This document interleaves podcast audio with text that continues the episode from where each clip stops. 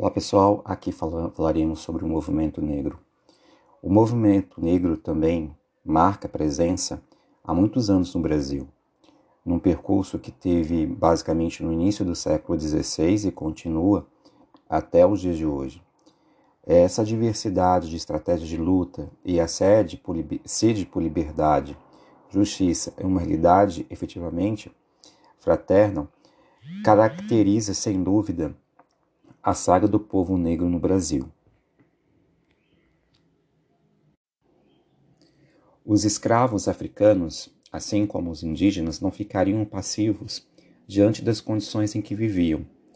As principais formas de resistência que utilizavam era a organização de quilombos e as revoltas localizadas, que existiram do século XVII até o fim da escravidão.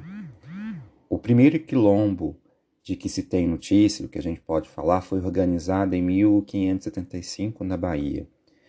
A Bahia de então é, há registro de resistência de quilombos em todo o território brasileiro. O, o maior e mais significativo deles foi formado lentamente por escravos fugitivos é, na região de Palmares, que significa a abundância de palmeiras, de onde veio o nome Quilombo de Palmares. É, no século, meados do século XVII, quando os holandeses invadiram a capitania de Pernambuco, as fugas de escravos aumentaram. Então, Palmares pôde se estruturar melhor, mantendo-se até final do século XVII e abrigando-se em auge de em, em torno de 11 povoações. Entre seus moradores, além das maiorias dos ex-escravos, havia também indígenas, mulatos, é, mamelucos e até brancos cablocos, representantes dos grupos de, de deserdados da sociedade colonial. Outros grandes quilombos se formaram em diferentes épocas e lugares da colônia. Durante todo o século XVII, as autoridades portuguesas enviaram expedições para acabar com os quilombos, sobretudo de Palmares, o, o núcleo de maior resistência negra e de negação de estruturas coloniais. Ah, por exemplo, alguns quilombos foram destruídos, mas outros voltavam a se organizar. E assim aconteceu em todo o período é, de escravidão no Brasil.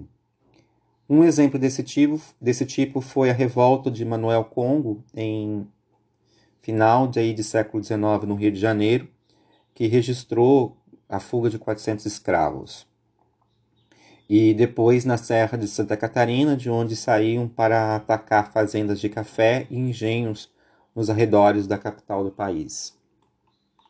Outras formas de resistência também foram utilizadas, como a revolta localizada na Bahia, sendo a, ma a, ma a maioria na área urbana ou nos arredores das cidades.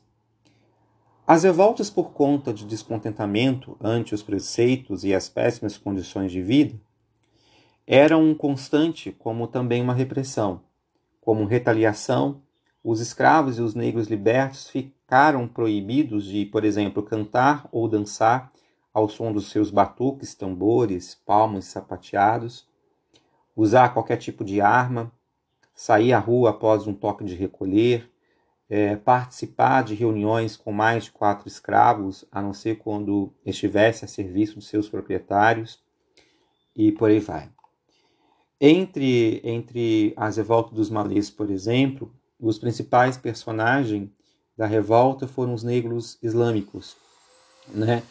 Com, o, e os negros conhecidos como negros de ganho, que são alfaiates pequenos ou carpinteiros. Apesar de livres, sofriam discriminação por serem negros e, e seguidores do, do islamismo. Apesar de as rebeliões, fugas e organizações de quilombos já existirem no Brasil desde o século XVII, como já havia dito, uma articulação social de fato contra a escravidão no país só aconteceu é, nas últimas décadas do século XIX. O movimento absolutista agregou muitos negros e pardos libertos, além de políticos, intelectuais, poetas e romancistas. Cresceu também cresceu também lentamente, pois sofria a oposição dos grandes proprietários. Vários passos foram necessários para a extinção da escravidão no Brasil. O primeiro foi a pressão da Inglaterra, onde o governo aboliu o tráfico de escravos por meio da lei Eusébio de Queiroz. Depois, outras leis foram aprovadas, como a Lei do Vento Livre e a Lei Sexagenário, que mantinha nas mãos é, dos proprietários de escravos a maior parte das decisões. Também é, contribuiu para o fim da escravidão a Guerra do Paraguai, pois se tornavam libertos todos os escravos que ingressavam no exército brasileiro, e pessoas livres que conviveram com escravos nas fileiras do exército acabaram abraçando a causa absolutista. Assim, a questão da abolição ela se, se tornou institucional em 1880, com a fundação da Sociedade Brasileira contra a Escravidão. Começavam então no parlamento os debates sobre o projeto de libertação geral, apresentado pelos deputados pernambucanos João Aquino Nabuco. Um, depois, uma crise na lavoura aliada à intenção popular resultava na libertação dos negros no Ceará e a ação de grupos urbanos em vários pontos do país, como Rio Grande do Sul, Amazonas, eh, Goiás, Pará, Rio Grande do Norte. E principalmente em São Paulo e Rio de Janeiro. A escravidão no Brasil deixou de existir oficialmente em 3 de maio de 1888, mas a abolição não garantiu melhores condições de vida para os ex-escravos, que foram abandonados à, à própria sorte. Essa situação deu início a uma questão social que ainda está presente no Brasil: a discriminação racial e a enorme desigualdade social e econômica entre brancos e negros. A situação do negro após a abolição foi retratada com muita clareza com, por exemplo, Florestan Fernandes.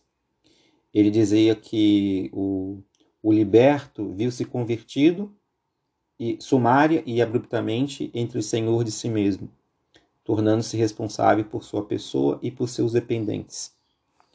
Essa situação fez com que o movimento negro demorasse a se organizar em face de uma nova realidade, que se desenvolveu a partir de 1930. Até então havia um movimento fundamentado nas organizações associativas como clubes de recreação ou literários e sociedades beneficentes. O movimento negro voltaria a emergir nos últimos anos da década de 70. Com o passo mais significativo foi a criação do movimento negro unificado contra a discriminação racial. E depois, somente é, MNU, fundado em 78, surgiu como resultado de acúmulo de experiências é, anteriores e da consciência de que a luta dos negros não deveria estar calcada na ideia da integração social ou simplesmente em denúncias, mas o engajamento do combate pela própria superação de estruturas que permitiam a discriminação e marginalização do negro no Brasil. É importante destacar que o fato da existência e da demarcação de comunidades quilombolas ainda hoje, isso se deve à mobilização dos movimentos negros durante a última Assembleia Constituinte em 88 em 1988. Hoje, o movimento negro é, conta com uma diversidade enorme de organizações e defende, entre outras medidas, o movimento de políticas de reconhecimento de diferenças étnicos, raciais e culturais, de combate à discriminação e de afirmação dos direitos civis e de ações afirmativas ou compensatórias.